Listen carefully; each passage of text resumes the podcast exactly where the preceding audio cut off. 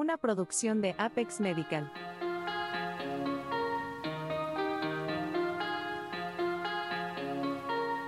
Ferulita para el alma.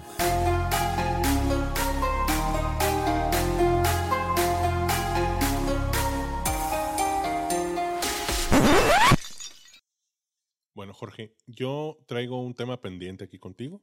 Yo soy computín, mis amigos son computines y hay una serie de problemas relacionados con la ortopedia que nos suceden, nos suceden a todos. Yo ya vine a verte una vez con el asunto de que me dolía mucho una muñeca. Me dijiste, tira tu trackpad y cómprate un mouse vertical. ¿Es común esto desde tu punto de vista de ortopedista? ¿Hay algo tal cual como ortopedia para computines o algo así? Sí, sí hay. Ahora, la cuestión es que tiene importancia, pero no tiene la importancia que creemos. Mm, por ejemplo, eh, respecto al diseño de las sillas. La realidad es que sillas, colchones, eh, camas, demás, tienen importancia principalmente para las personas postradas Que, carecen de autonomía, ¿no? Eh, y vamos a buscar una silla especial pues para una persona en silla de ruedas, para que no le salgan llagas, para que no le salgan úlceras pero una persona saludable no tiene, es un asunto de comodidad más que de salud. Bueno, en nuestro caso, aquí, aquí lo, lo resaltable o lo remarcable es que pasamos ocho horas o más sentados enfrente de una computadora, ¿no? Y estuvo el trend este de los standing desk y esa onda que en realidad no sirve para nada, no. cabrón, no sirve para nada. Y aparte no es sostenible, en realidad nadie, bueno, salvo algunas contadas excepciones que yo conozco, realmente pasan más de minutos. Como son convertibles la mayoría, los puedes bajar o subir, los bajas y ya no los vuelves a subir en meses. Así es. O se te olvida que tiene un mecanismo. No, pero mira, lo que me refería yo con que le atribuimos una importancia que no tiene es porque mm, en el caso de niños y adolescentes, Ajá. de que el estar en la computadora o estar sentado en tal o cual posición, él va a afectar el desarrollo del, del chamaco. Eh, más que las posturas forzadas, es el sedentarismo lo que nos jode. Ok. Y el, la posición esta del el clásico computín jorobado, el cuerpo de Sullivan. De mí no vas a estar hablando, ¿eh, cabrón? Ah, por supuesto que sí, cabrón. si sabes cómo me pongo, ¿para qué me invitas? la mayor parte de la sifosis Sifosis se le dice a la curvita que tiene normalmente la espalda a nivel del dorso, entre las, entre las paletas. La espalda alta, digamos. La espalda alta, sí. Ese es el, nombre, la forma es sifosis. Pero cuando hay una sifosis patológica que esa columna se pronuncia más, la mayor parte de los casos se llama sifosis idiopática de Skewerman. Idiopático es el término médico para si no tengo una puta idea de por qué te pasó. no tiene una causa clínica identificable. Ajá, exacto pero sí tiene una relación muy, muy importante, sobre todo en hombres, con una preadolescencia y una adolescencia con obesidad. Y no porque tenga carga sobre la mochila, porque luego también salen... Sí, porque esa es, la, es la creencia popular. Claro, y empieza la gente a mamar, Ay, es que mira, por ejemplo, a mí, güey, mis papás me traían a pan y riata con que no usara la, mochila con un solo tirante. Porque me iban a chocar. Te vas a chocar. Que está cabrón, o sea, no estoy cargando tres pinches trailers de, ladrillos, es una mochila con libros y punto. ¿no? El detalle es que los gorditos retenemos hormonas en la grasa. Las hormonas sexuales, tanto estrógeno como testosterona, se forman a partir del colesterol. Hombres y mujeres producimos cantidades mínimas de la hormona correspondiente. ¿no? Los hombres tenemos, producimos un poco de estrógeno, las mujeres producen un poco de testosterona. El desbalance de estas hormonas en el desarrollo provoca el, cambios en la consistencia de los ligamentos en la columna. Oh, interesante. Sí, y, hay un hallazgo bien, bien curado, se llaman nódulos de Schmorl, que son hernias de disco, pero dentro del hueso. O sea, en lugar de que el bultito de la hernia salga hacia la periferia del hueso, la plataforma vertebral, que es el huesito inmediatamente arriba y abajo del disco, sí se rompe y entonces sale una burbujita del, contenido del disco hacia arriba o hacia abajo, hacia el interior del, cuerpo vertebral. Y por sí no duelen, por sí mismas no, está, está muy cabrón que duelan. El problema es que disminuye la amplitud de los espacios en toda la columna. Y entonces, si se presentan así un montón seguidos, que es rarísimo, puede haber un demérito en la altura ¿no? final del, del paciente incluso en los casos de sifosis de Skewerman, o si tiene un componente escoliótico, o sea, que se va hacia un lado o hacia el otro, Sí. son bien raros los que se llegan a operar. Tenemos un método para medir, método de Cobb. Uno de un montón, ¿eh? hay, hay un montón de mediciones. Porque ortopedia es una ingeniería, pero con sangrita. Sí. Se miden ángulos. Son ingenieros civiles. Ajá. Y este, si tenemos una deformidad sifótica, o sea, hacia adelante, mayor a 30 grados más o menos, es cuando empieza el déficit ventilatorio. Esos son los que se operan porque los niños no agarran aire, güey. Simón. Igual una deformidad escoliótica hacia cualquier lado, a partir de los 30 grados se puede considerar quirúrgica. Es absoluto el criterio quirúrgico cuando llega a los 40. Ok.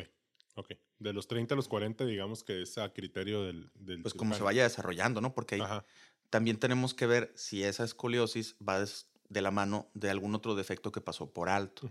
Por ejemplo, hay, hay un síndrome que se llama Klippel-Feil, que es un defecto de segmentación de la columna. ¿ok? Las vértebras no se van fabricando así, sino que es un tubito y entre medio se van muriendo células y ahí se queda Oh, atrapado el, el disco. Entonces, algunos de estos segmentos o no se separan o se separan de forma incompleta. Ujú. ¿ok? Hay Klippel files monstruosos. Hay algunos que tienen la cabeza en el centro del pecho. Y hay otros que pasan muchas veces subclínicos, sobre todo el tipo 2, en el que es un hemidefecto, dice. O sea, la media vértebra está pegada. Y a veces te das cuenta cuando el paciente tiene cincuenta y tantos, sesenta y tantos años. O, te lo, o lo detectas como un hallazgo, eh, perdón. O lo detectas como algo incidental. Le tomaste radiografía para otra cosa. El vato chocó, güey, pasa que la radiografía. Ah, mira, tienes una vértebra pegada. No, pero es que he chocado mucho. No, güey, así naciste. sí. Y esos Cada vez que, me- que choco se me pega una vértebra. Ándale. Y esas vienen el- estrechamente relacionadas con escápula alta, se llama deformidad de Sprengel. La paleta de uno de los dos lados está bien alta y entonces en lugar de ser completamente plana contra las costillas, el borde de arriba se curva hacia adelante como un gancho y pura madre baja. Ok, ok. Y son defectos que pues estorban, a veces se ven, pero no limitan la vida, pues o sea, no te, no te vuelven incompetente para trabajar en nada. Yo el caso más severo que he visto de un Klippel fail estaba totalmente asintomático. Fue una muchacha que vino al consultorio eh, para una segunda opinión porque recién salida de la uni le negaron entrada a un montón de trabajo. Resulta que estudió, creo que geología y tenía que entrar a una mina y le piden la radiografía de columna. Tenía cinco vértebras pegadas en, Oh, y no todas eran complementarias, o sea, no estaban todas seguiditas. Una en el cuello, dos en la columna torácica, una en la, Ajá. en la columna lumbar. Y a veces, incluso el defecto de, de segmentación puede ser un defecto de formación de núcleos. Entonces, no es de que no se despegó media vértebra, es que solo se formó la mitad y es una cuña.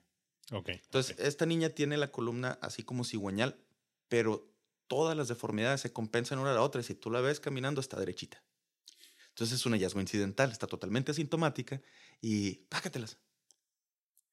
Entonces digo, mm, así como te lo presentan en los infomerciales en la noche de colchones, Ajá, sí.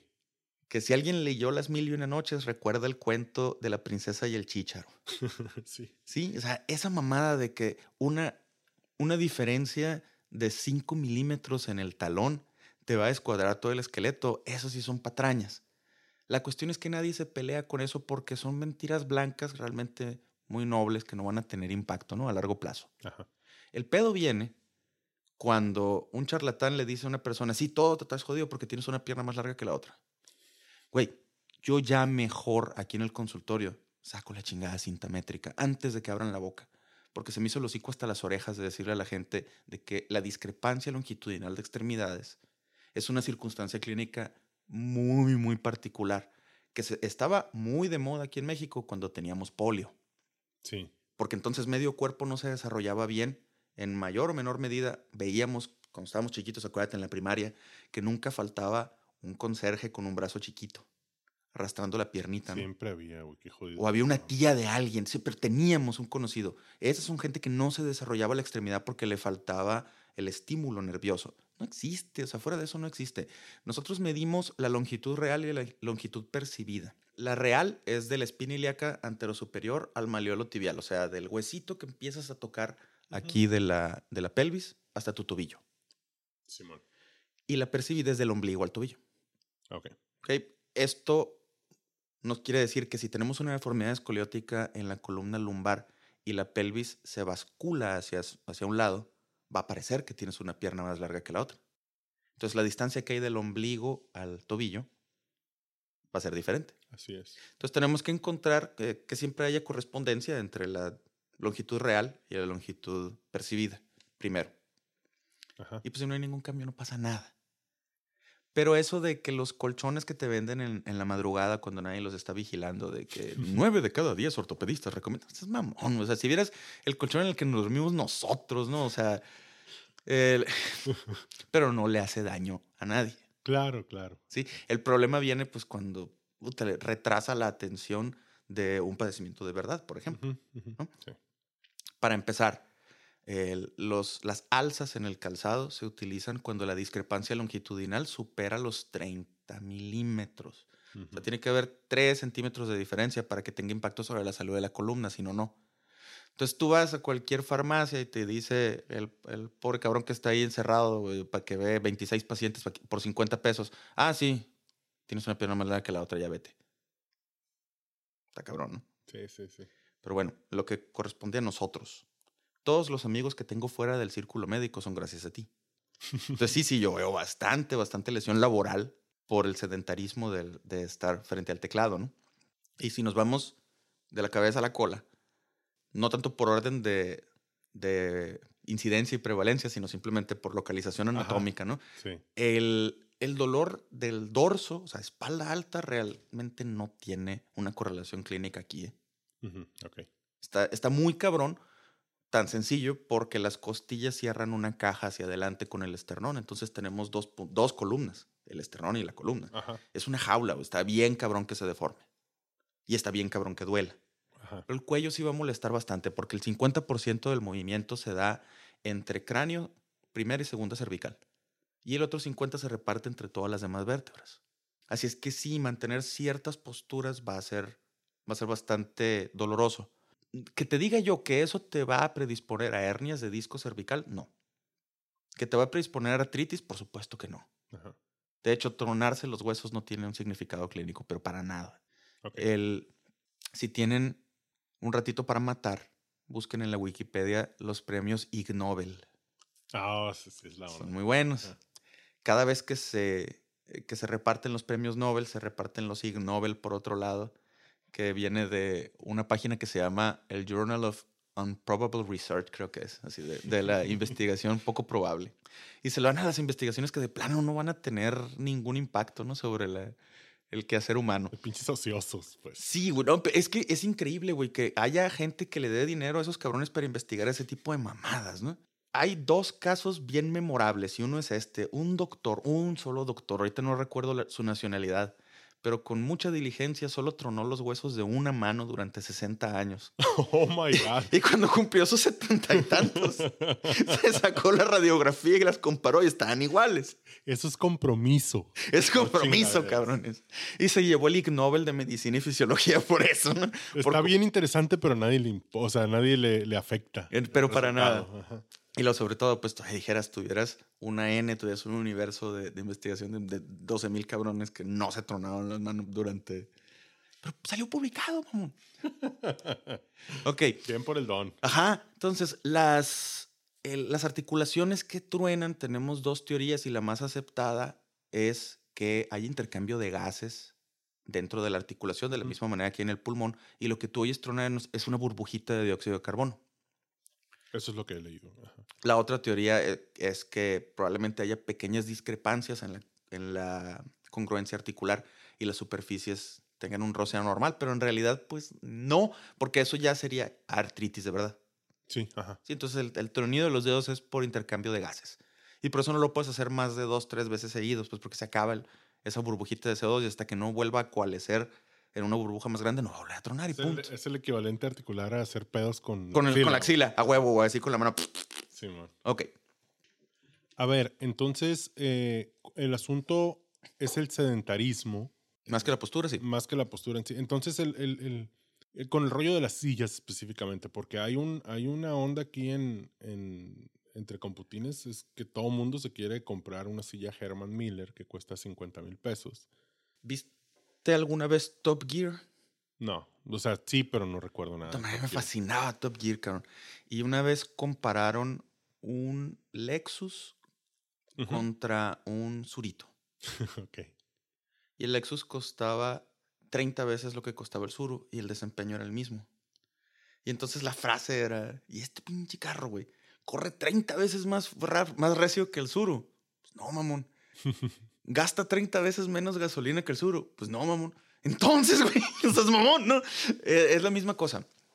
Con, las, con el diseño de las sillas tiene más que ver con una cosa cosmética y, también con el asunto de diseño industrial, que hay cosas súper creativas, pero pues que hables de ergonomía, repito, va a ser válido para las personas que no se pueden despegar de la silla.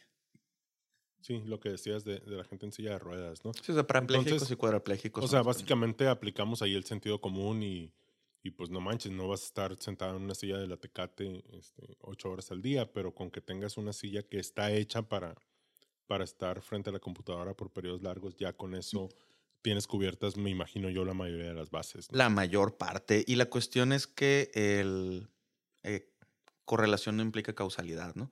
Y muchas veces empezamos, pues simplemente a ver foquitos prendidos en el tablero, güey, porque ya cumplimos 40. Claro, claro. Y en lugar de, de pensar en en qué la estoy cagando, piensas en qué me están cagando a mí. Me están cagando como con una pinche silla mal hecha. En cambio, pues no estás tomando en cuenta cuántos cigarros te chingaste en los dos, tres, cuatro años anteriores, el cuántas veces preferiste la hamburguesa sobre la ensalada, güey, ese tipo de cosas, ¿no? Sí, claro, y eso es, eso siempre hay que tomarlo en cuenta, ¿no? En, mi experiencia, yo tengo 44 años, y en mi experiencia, a partir de los 38, 39, empezaron a prenderse los foquitos del, tablero, pues, o sea, y ni modo, es, es, normal, ¿no? Pues ese es, sí, o sea, eh, no es fisiológico, pero es lo, normal para esa profesión. Claro. Y entonces un, aquí yo veo lesiones profesionales de, un chingo de profesiones, ¿no? Entonces es muy importante cuando yo le pregunto a una persona, no me importa qué estudiaste, me importa qué te dedicas, ¿no? sí. Y, ¿y para qué? ¿Qué chingos te importa? Pues es que no es la misma, güey, que te chingues el codo dando martillazos en una carpintería a jugando golf.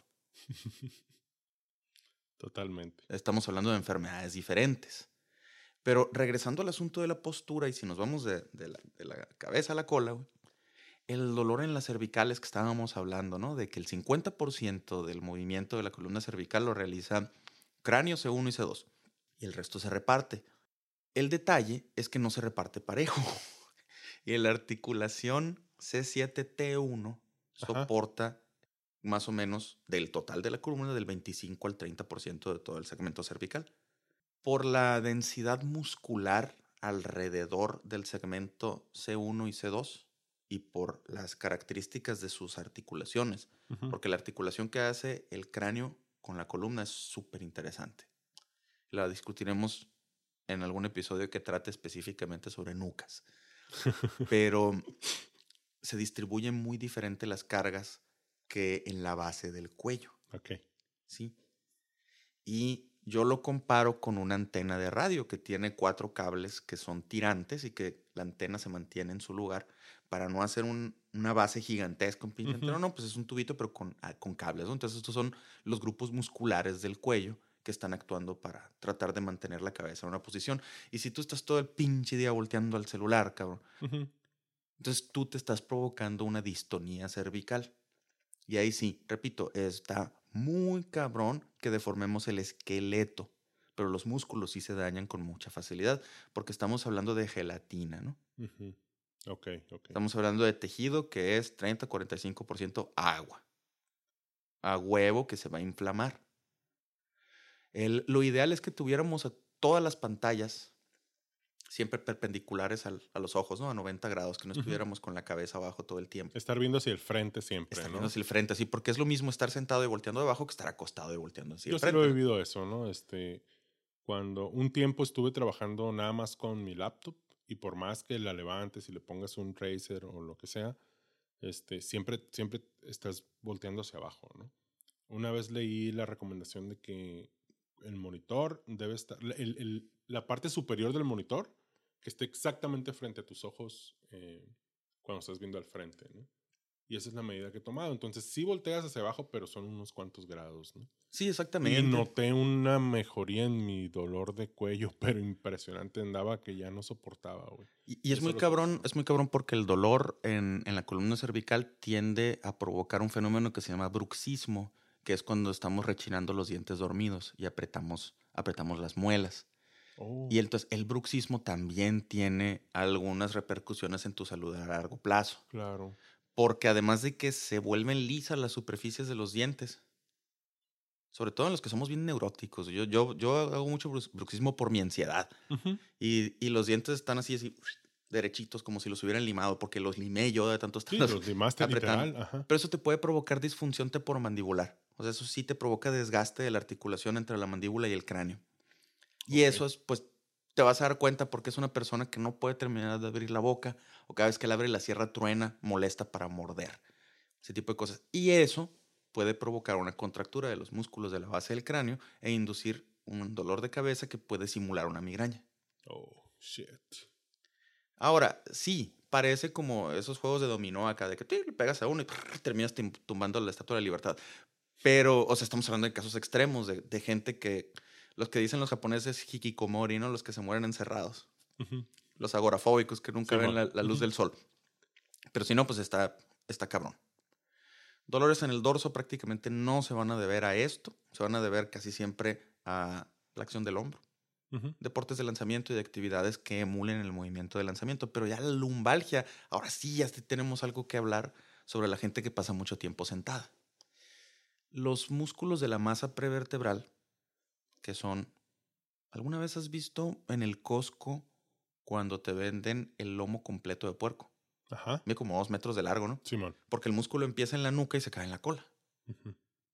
Entonces, independientemente del, del segmento, siempre vamos a tener al menos tres músculos juntos, Ajá. corriendo así paralelos desde la, desde la nuca hasta abajo. El hecho de que sea un grupo muscular tan largote hace que una contractura abajo que no reciba tratamiento en algún momento se recorra Mm, y llegue hasta arriba. Makes sense. Sí. Y la otra es que estos músculos están hechos para mantenernos erguidos, no para hacer movimientos violentos. Entonces, por ejemplo, la gente que se va al gimnasio y se trepa, no me acuerdo cómo se llama la máquina para hacer extensión lumbar, pero que se abrazan de, una, de un disco de 45 libras o dos y empiezan a extender la espalda como locos. Puta, cómo me encantan, güey. Los veo así. ¡Asa! Porque aquí los voy a tener, cabrón. Eh, yo hacía eso de joven y mírame ahora. Sí.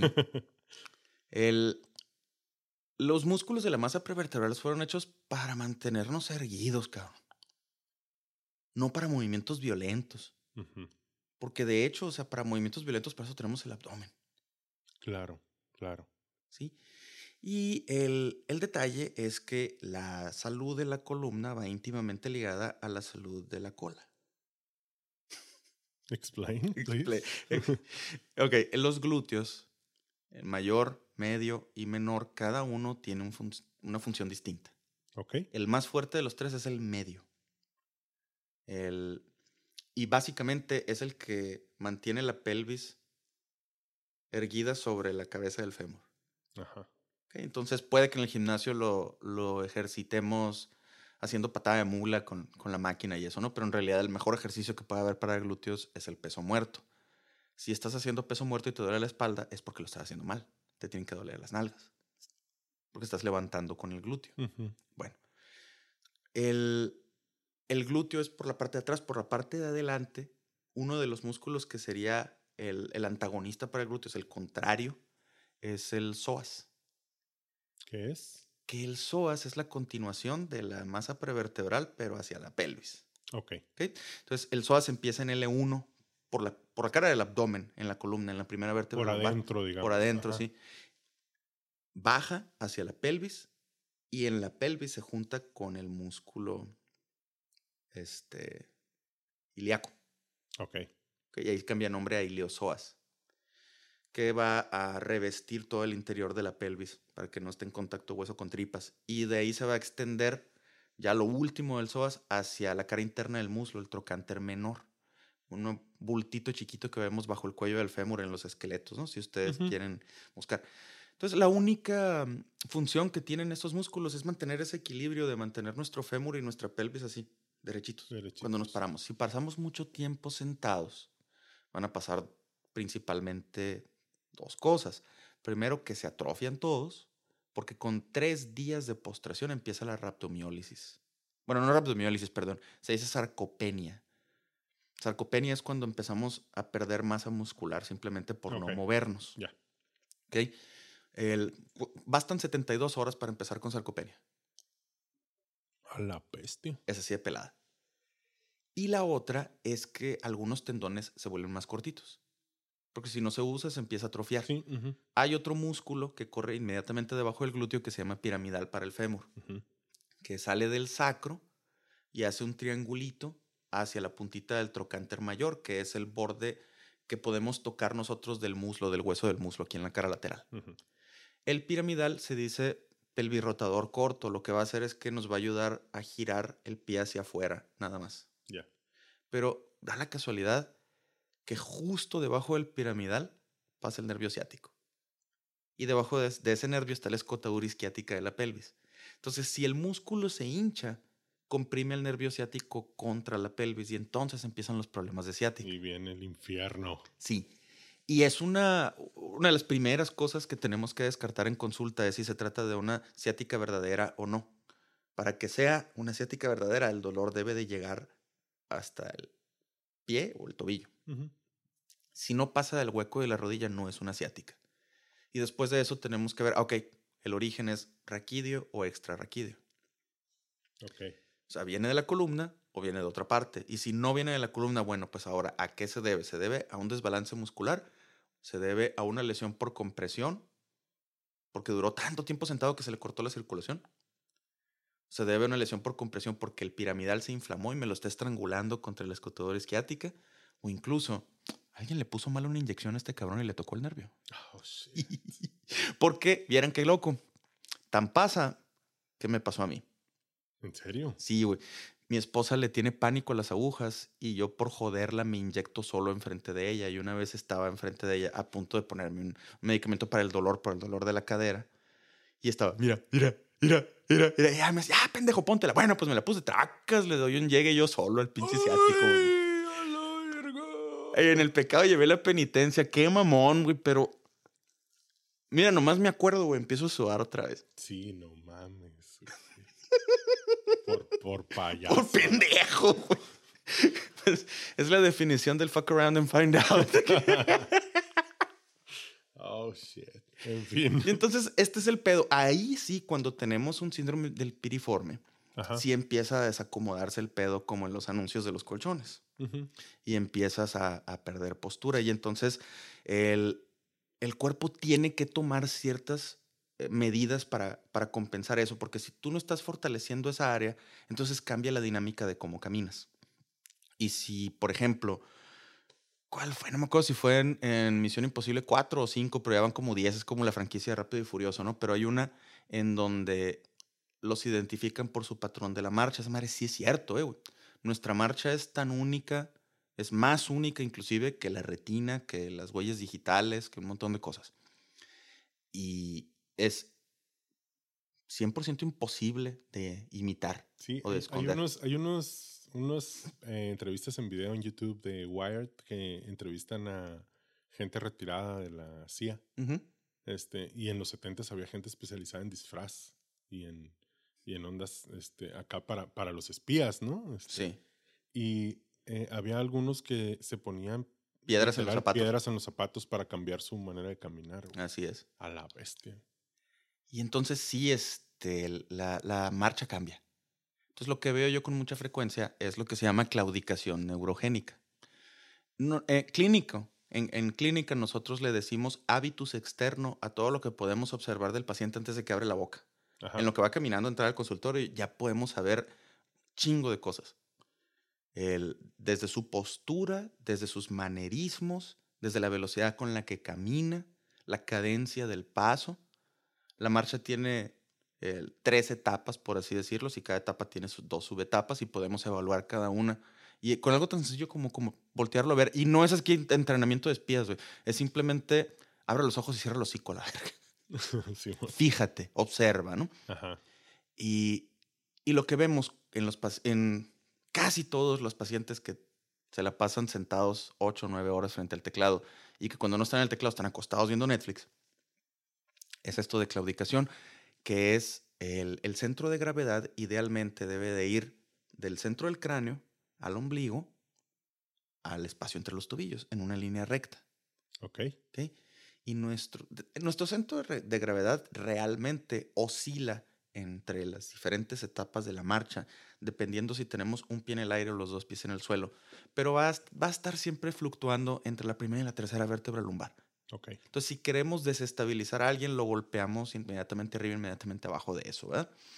El, el mecanismo se llama balanza de Powells, para si tengo eh, camaradas aquí, residentes de ortopedia que quieran revisar eso, chequense balanza de Powells para la artroplastía total de cadera. El, cambia la balanza de Powells porque no tienes el, el glúteo medio, no tiene la longitud ideal que debería de tener y entonces la cadencia de tu, de tu marcha cambia porque no puede desarrollar suficiente fuerza. Cuando tú vas a brincar, instintivamente doblas tantito las rodillas, ¿no? Antes agarras vuelo, decimos.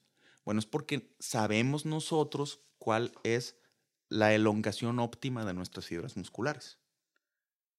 Para que el músculo se contraiga, tiene que actuar una proteína que se llama actina sobre otra que se llama miocina. Entonces, la miocina forma parte de la estructura del, interior de la pared del músculo y la actina es una molécula que tiene forma así como de notita musical, como de, como de corchea. Entonces, cuando se consume energía, ese bastoncito se dobla y jala a la miocina en una dirección están separadas, no están pegadas. Entonces, cuando nosotros agarramos vuelito, decimos que le damos una, una tensión idónea al músculo porque ponemos instintivamente el mayor número de fibras de actina contra las de miocina posible para nuestro caso. Entonces, lo que hace nuestro cuerpo es que, a la madre, pues voy a reclutar un chingo de actina y miocina de otros músculos que no deberían de estar trabajando para esta marcha. Y la marcha toma ese patrón. Entonces, se nos no podemos terminar de estirar las rodillas, no podemos sostener el peso de la cabeza y entonces la pelvis bascula un poquito hacia adelante. A la bestia. Y cuando camina son pasos cortos. Por lo general, la amplitud de una pisada es más o menos de 60 70 centímetros, ¿no? En una persona de un metro setenta. Y damos pasos más cortitos porque no podemos mantener el equilibrio. Porque como la cabeza no puede mantenerse en el mismo punto sobre el, centro de gravedad, entonces no podemos desacelerar con tanta facilidad. entonces los pasitos se hacen más cortitos y tenemos una tendencia a abrir un poquito las piernas. Es imperceptible para nosotros. Tiene que vernos alguien que sepa lo que está caminar revisando. el caminar de pato acá. Caminar de pato. Vamos a hacer una pausa y les voy a contar un chiste.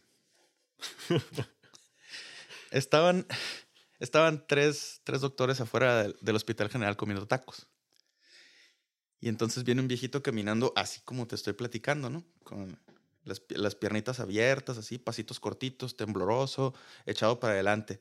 Entonces, pues obviamente todos los especialistas tenemos el ego por los cielos y dice el internista, miren, vole macanas, si supieran leer, sabrían que esa madre es Parkinson. Esa es la marcha estereotípica del Parkinson. Y le dice el reumatólogo, estás todo pendejo, güey. Esa es espondilitis anquilosante, no se me está todo tieso el viejo, güey. La columna de la tiene hecha, hecha una caña de bambú y la madre y el ortopedista, los dos andan valiendo madre. Es una hernia de disco, culero, o sea, véanlo. Y empiezan a alegar y empiezan a apostar. Porque a huevo así somos, ¿no? Y hasta que dice el, el ortopedista, ¿qué vamos a preguntarle al ruco? No mamen, porque pobrecito, está eso va caminando bien despacito, lleva apenas 50 metros en lo que se sube, ya apostaron la casa. y cuando acerca, no, oiga, señor, disculpe, qué peor. Este, mire, es que el doctor, los doctores estamos, trabajamos aquí en el hospital y la madre estamos platicando. Mire, dice el doctor que usted tiene algo en la columna, yo digo que tiene algo en el cerebro y este doctor dice que tiene un pedo en las articulaciones. No, mijito, nos equivocamos los cuatro. ¿Por qué? Pensé que era un pedo y me cagué.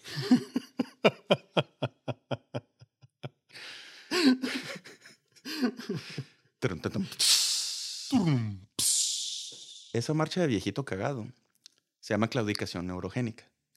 Y es la fatiga que te da por no tener bien inervados los músculos y no tener un balance en la fuerza entre cuadríceps, flexores de la cadera y glúteos y rotadores de la cadera. Ese de verdad es un problema muy interesante y que merita en nuestro próximo podcast realmente médico, que lo cobramos con la seriedad que, Sí, que debería, ¿no? Pero fuera de eso, que Sí, tú- que el episodio se llame Síndrome del viejito cagado. Síndrome del viejito que, ah, huevo. El, aquí el detalle es, el, saliéndonos del, del eje, lo otro que veo mucho es la tenosinovitis estenosante de Decker-Vein. oh, verga.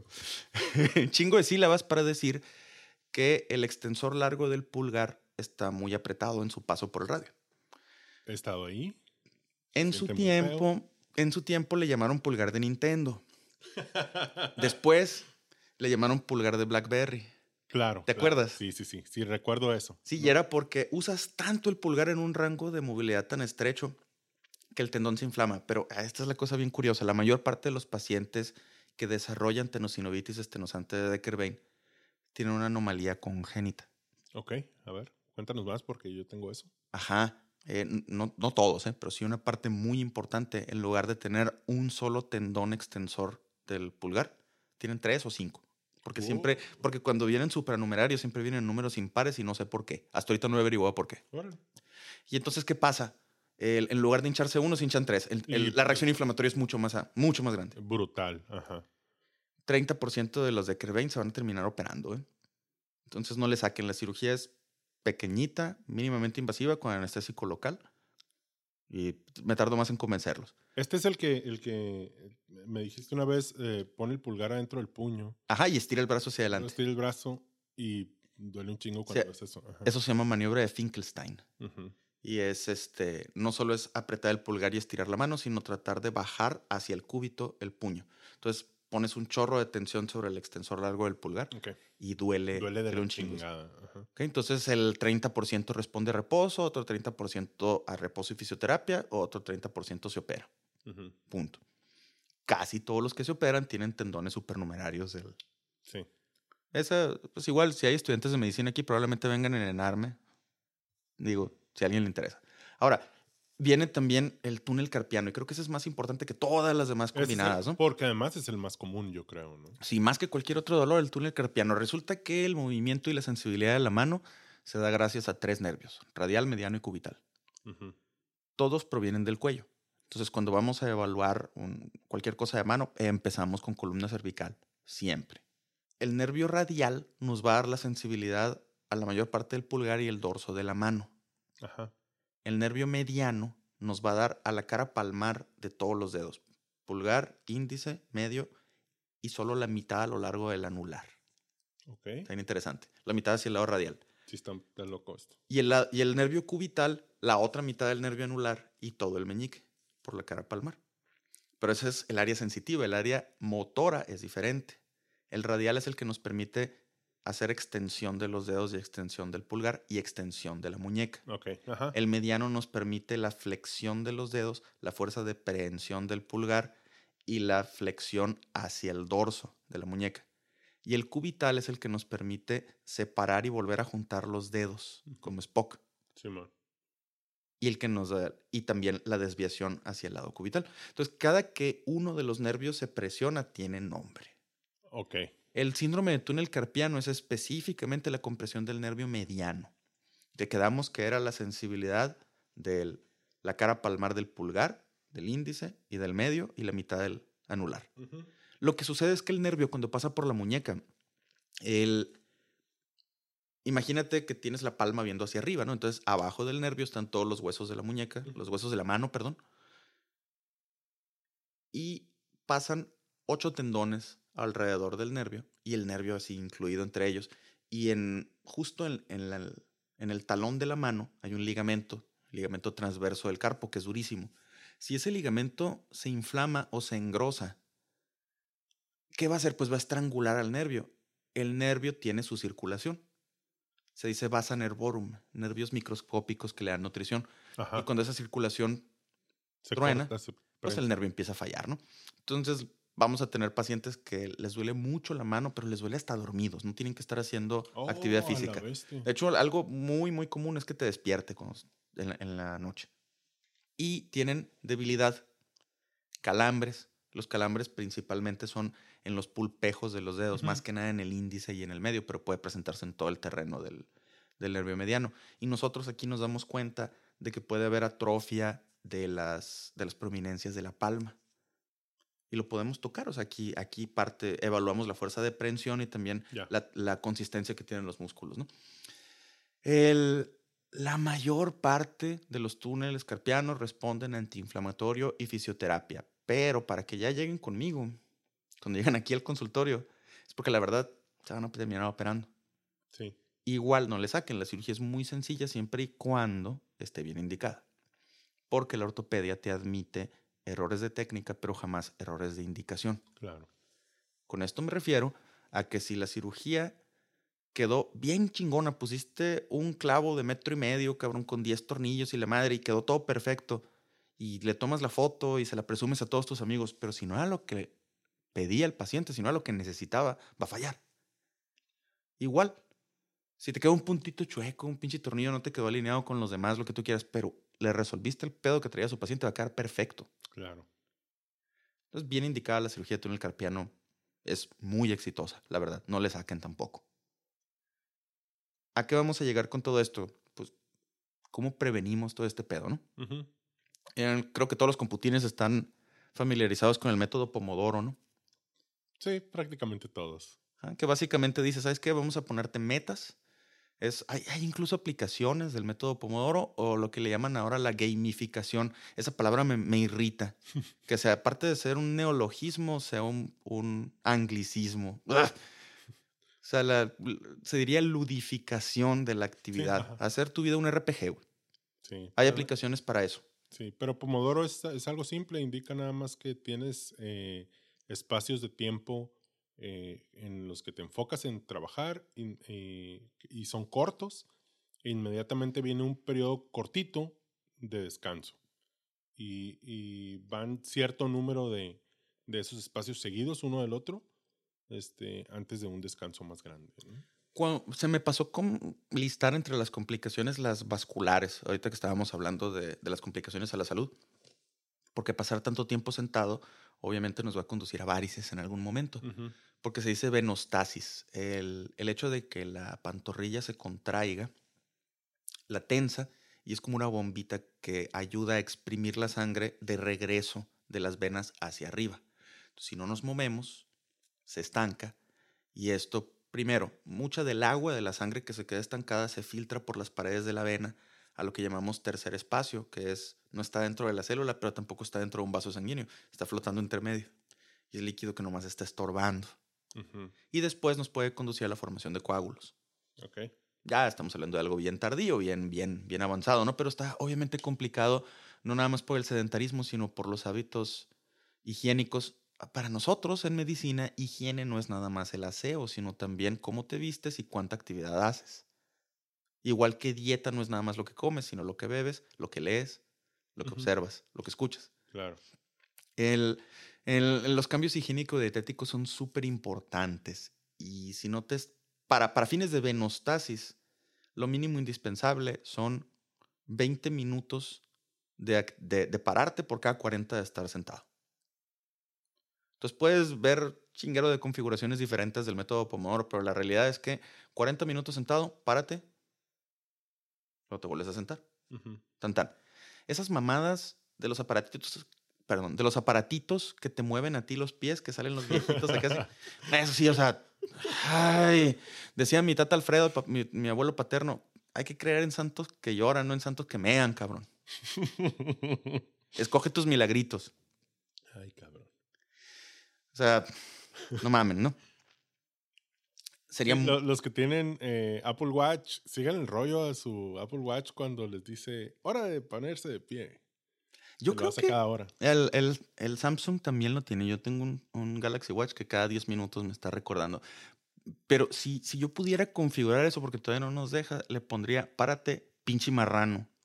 o le pondría alerta, muévete, pinche huevón necesitaría eso. Es igual como en el, en el GPS o el Google Maps. necesito la vuelta, pendejo, la vuelta, pendejo.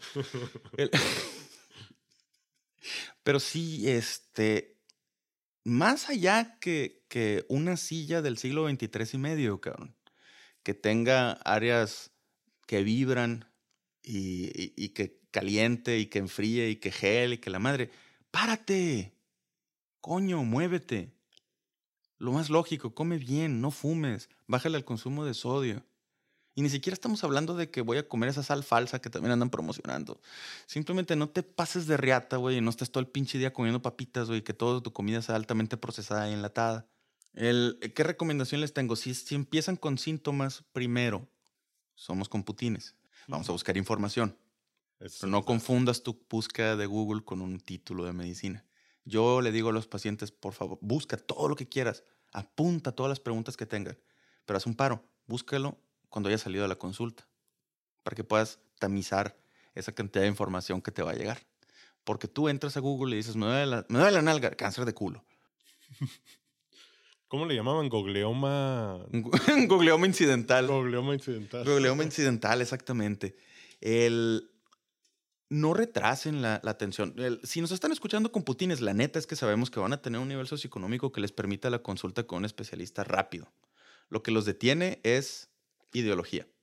Y que si, ¿cuál teclado me recomiendas? ¿Cuál mouse me recomiendas? Mira, simplemente con que no haya presión directa sobre, la, sobre ninguna articulación. Y pues postura. Eh, recordar siempre, verás qué loco, hay que pararnos como mis universo. Ok. y esto es bien interesante, güey. Como les enseñan a pararse y a caminar, es para que puedan durar más tiempo en esa posición sin cansarse. A ver, pero ¿cómo es? ¿Cómo es? Pues es estar parado derechito, cabrón, con la... Espalda arqueada. O sea, imagínate si, si hay alguno que vaya al gimnasio, la posición que tomas cuando vas a hacer el press militar. El press militar se llama así porque es la posición de atención. Sí, pues saca el pecho, cabrón, muestra el orgullo. Levanta la pinche, levanta la cabeza, güey, porque aparte de que te ves triste, tienes papada. no te la des para que no sobrecargues una extremidad más que la otra. O sea, fíjense bien cómo caminan las modelos. Ellas están entrenadas para poder durar caminando horas y horas y horas y horas sin hacerse mierda el cuerpo y sin fatigarse. Igual con la posición de los hombros, de los codos y las muñecas. Si te fijas, cuando van en un desfile de belleza, no agitan el brazo, giran la muñeca despacito, ¿no? y hasta nos reímos de corto, corto, largo, corto, corto, largo, porque no se están jodiendo el hombro, güey. Porque mantener el brazo arriba, saludando a todo el mundo, es como estar pichando nueve entradas. Te vas a chingar. Interesante, güey. Voy a llegar a todos lados ahora haciendo catwalk. Vale, madre, que es, que, es que eres fabuloso, güey. Con vueltita al final. En, general eres fabuloso, güey. Eso es todo. Pero sí, este primero no buscarle ruido al chicharrón ni tres pies al gato, ¿no? O sea, nos duele algo, buscamos quien nos lo resuelva. El, igual, cuando yo tengo una fuga de gas en la casa, la neta, yo le hablo a un plomero. No, no me pongo a buscarle. Para empezar, me voy a encabronar. Voy a gastar, lo voy a hacer mal. Le voy a terminar hablando al cabrón que sabe. Se va a burlar de mí, me va a volver a encabronar y me va a cobrar. Entonces, no. Hay que mantenernos activos, hay que mantenernos flexibles, hacer unos cuantos estiramientos. Hay chingo de recursos en línea. Si tienen alguna duda, acérquense a un, rehabilitador. Lo peor que puede pasar cuando vayan con un rehabilitador, eso sí, uno que se desempeñe de forma ética, es que les recomiende venir con el ortopedista. Claro. Porque es un tema que hemos venido tratando durante más de un año. No debemos de meternos en áreas que no son de nuestra competencia, ¿no? Lo discutimos con el doctor Rangel. no todos los rehabilitadores son médicos.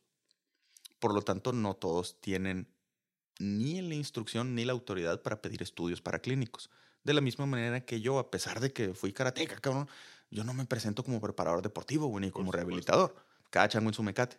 Por supuesto. Eh, para referencias les vamos a poner el link al episodio con el rehabilitador. Y su información de contacto, ¿no? Sí, en las notas de, de este episodio su información de contacto y también tenemos otro episodio del ortopedista que les puede ayudar para complementar la información y tomar una buena decisión. Por lo pronto te la resumo. En materia de columna, todo dolor que persista dos semanas es materia de consulta. ¿eh? Es, un buen, es un buen dato. Otra que hay que recordar es que sin importar nuestro eh, rubro, nuestro rango de actividades, a partir de los 35 años de edad, hombres y mujeres por igual, vamos a tener un episodio de lumbalgia clínicamente significativa. Esto es, que nos obligue a buscar atención médica al año el resto de nuestra vida. Shit. Si son computines, saben cómo funciona la estadística. ¿Sí? Si tú no tuviste dolor de espalda este año, probablemente tengas dos dolores de, de espalda el año que entra o haya un pobre cabrón que le tocaron cuatro dolores. Porque la estadística así es. La estadística no falla. Sin embargo, pues clínicamente todos vamos a tener un caso de, de lumbalgia en el año. Ok, ok. Y ya. Amigos computines como yo, este, más que nunca, si tienen dudas específicas, casos específicos, preguntas, lo que sea, mándenos un mensaje en el sitio en ferulita.com. O una nota de audio directamente de Anchor también se Sí, puede. en, en, en Anchor FM eh, nos pueden mandar, en el sitio también está el link para eso, nos pueden mandar una nota de audio. Si las preguntas, las dudas, los comentarios son significativos, podemos hacer otro episodio del tema, ¿no? Que creo yo que nos Mm. es muy útiles. No, o- ya- Es muy útil el gremio. O ya chingue su madre, güey, que despegue el podcast de verdad médico, ¿no? Otra cosa, si nos dejan una nota, por favor, aclárenos si quieren que digamos su nombre al aire. O si, o si tenemos la libertad de compartir ese clip de audio específicamente. Así es. Pues gracias, Jorge. Un gran tema el día de hoy. Fíjate, no pensé que, que fuera a extenderse tanto, pero qué bueno. Me da mucho gusto. Nos vemos la próxima semana, muchachos. Gracias por acompañarnos.